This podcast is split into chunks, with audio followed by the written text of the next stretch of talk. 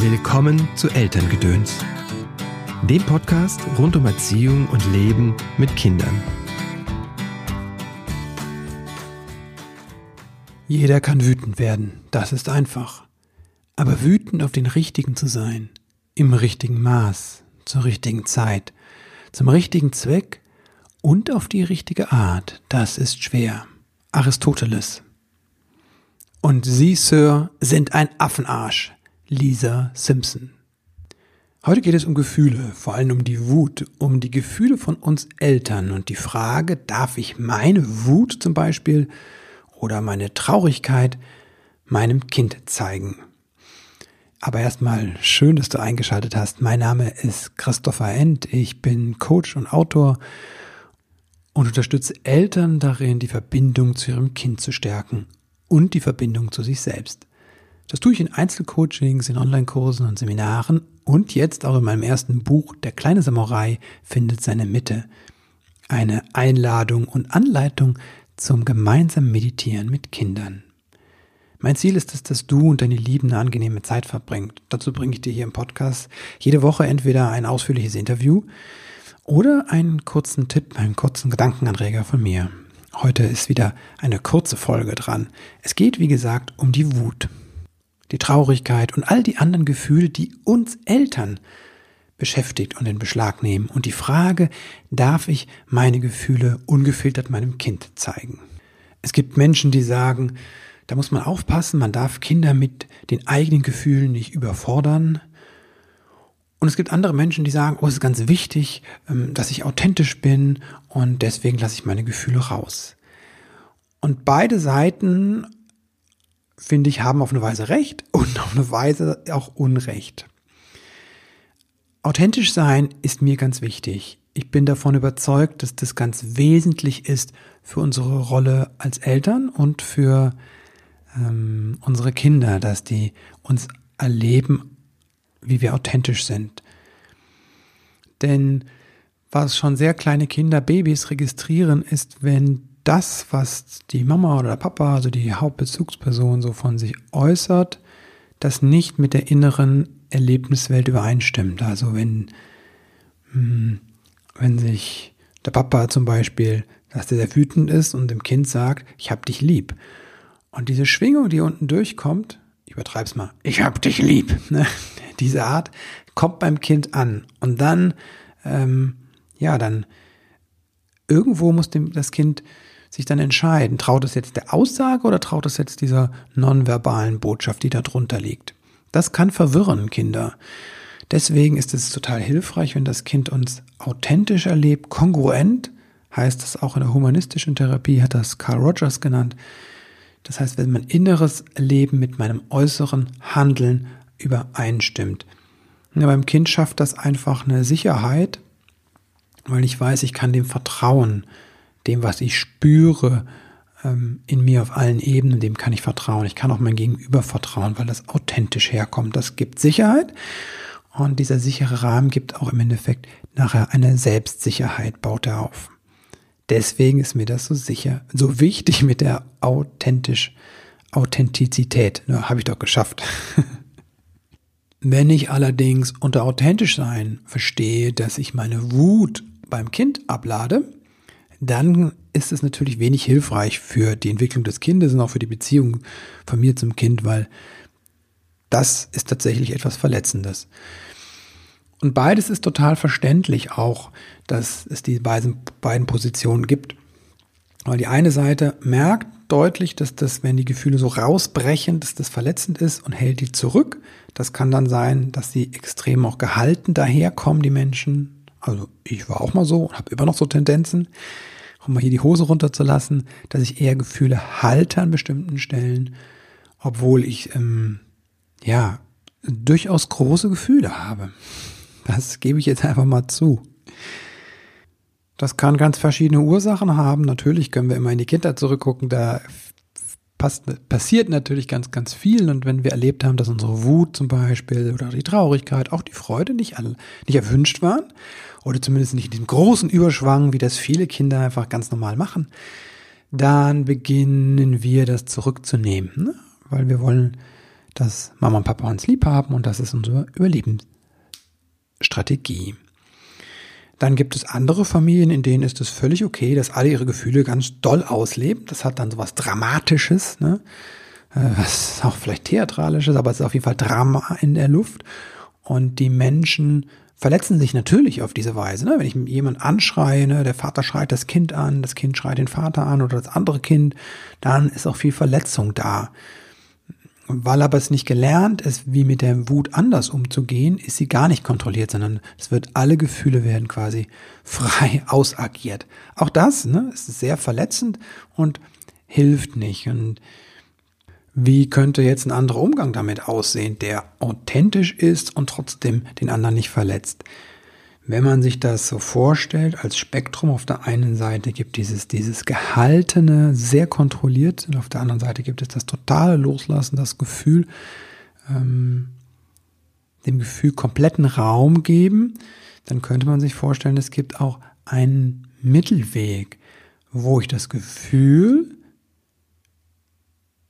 sehe, spüre und es bewusst ähm, dann steuere dem bewusst Ausdruck gebe. Genau genommen sind das so drei Schritte, die ich da sehe. Ne? Erstmal ist das, das, ich fühle das Gefühl und kenne das. Das ist bei vielen Menschen, da erlebe ich immer im Coaching immer wieder, wenn ich den frage, was fühlst du? Dann sagen die, mir geht's gut. Das ist eine Bewertung, hat nichts mit Gefühlen zu tun. Und das hat was mit unserer Gesellschaft natürlich auch zu tun, also nicht nur mit der Erziehung, sondern dieser Kultur. Gefühle sind jetzt nicht unbedingt das, wo wir hier in Deutschland besonders ähm, bewandert drin sind, sage ich mal vorsichtig.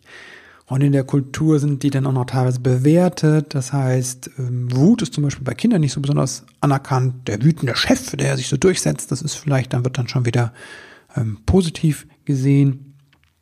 Weinen, Traurigkeit ist auch etwas, das traditionell eher so bei Frauen angesiedelt ist. Männer weinen ja nicht. Indianer kennt keinen Schmerz und so. Was dann zu absurden Szene in einem Grab führt, wo dann die halbe männliche, äh, die, die, die halbe Verwandtschaft, die männliche, nämlich nicht weinen kann und ihren Trauer keinen Ausdruck vergeben kann, das ähm, finde ich immer wieder krass, dass es das gibt.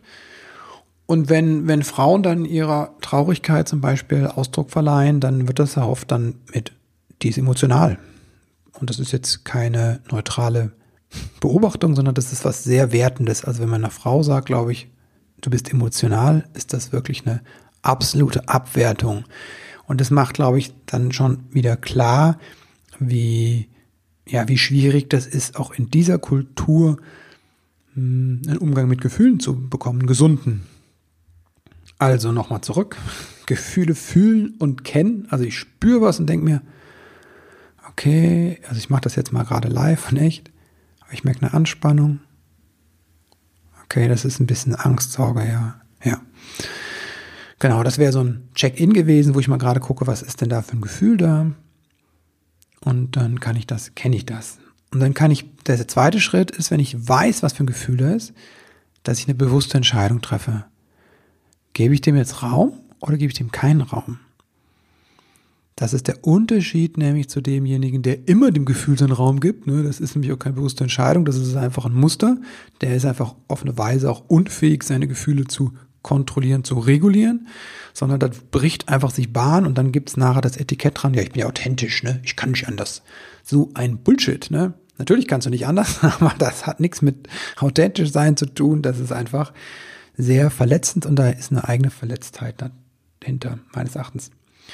Ja, also das zweite ist, ich mache eine bewusste Entscheidung und das dritte wäre, ich drücke das aus und das kann ich auch machen, dass ich das kontrolliere und den Ausdruck quasi steuere und sagen, wie viel ich denn da mache. Das ist ganz wichtig, weil hinter diesem hm, dieser Angst oder Sorge, ich könnte das Kind ja mit meinem Gefühl überwältigen, steht ja eine Erfahrung, dass wenn ich ein Gefühl aus, zum Ausdruck bringe oder ein Gefühl sich bei mir zeigt, dass das einfach zerstörerisch ist oder das ist einfach, dass ich zusammenbreche. Ne? Und das ist vielleicht auch nicht so hilfreich, wenn das Kind dauernd erfährt, dass Mama oder Papa dauernd zusammenbrechen. Das hilft dem Kind jetzt nicht, einen sicheren äußeren inneren Bezugsrahmen zu entwickeln, würde ich mal sagen. Dann könnte man sich fragen, wieso ist denn das so überkoppelt? Oder gibt es diese Vorstellung, diese Erfahrung auch, dass wenn ich ein Gefühl ausdrücke, dass ich dann zusammenbreche.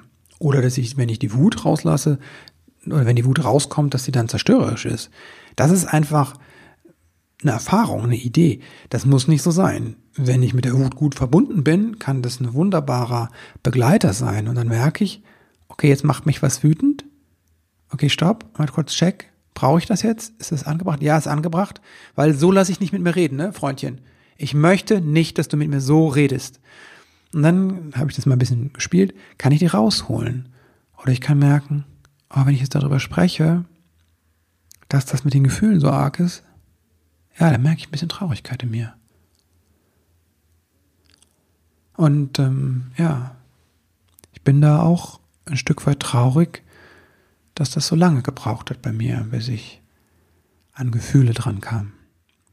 Und was ich dir gerade so, ich weiß nicht, ob das spürbar war jetzt hier über den Podcast, was ich versucht habe dir zu zeigen, ist, wie so ein bewusster Umgang mit Gefühlen aussehen kann. Und dir ganz klar, ich bin jetzt nicht der Meister da drin. Ne? Ich habe oft Gespräche, wo ich nachher denke, ey, scheiße, wieso habe ich meine Wut wieder kontrolliert? Ne? Weil ich ganz klar merkte, das fühlt sich nicht gut an, ich möchte nicht. Ne? Und da bin ich an vielen Stellen auch nicht so, dass ich jetzt durch das Leben gehe und bin hier der, der Gott, der Meister der Gefühle. Gar nicht, gar keine Frage. Ne? Ich habe meinen Weg gegangen und gehe den weiter. Ich will mich also nicht aufspielen, irgendwie darstellen. Ich wollte dir einfach nur etwas verdeutlichen und ja, etwas erklären. Wenn du dir jetzt überlegst, oh ja, spannend, finde ich total spannend, wie komme ich dann so an so ein Gefühl dran, weil das finde ich echt schwierig oder wie kann ich lernen, mit meinen Gefühlen umzugehen. Da gibt es ganz, ganz, ganz viele Wege. Manchmal hilft es ja wirklich so ein, so ein Anreger wie hier, so ein Gedankenanstoßer, wie ich die nenne. Und manchmal braucht es ein bisschen mehr, ein Buch. Also Buchempfehlung wäre jetzt zum Beispiel Wut, das Tor zu deiner Kraft von meiner Kollegin Carla Stefanie Schäfer.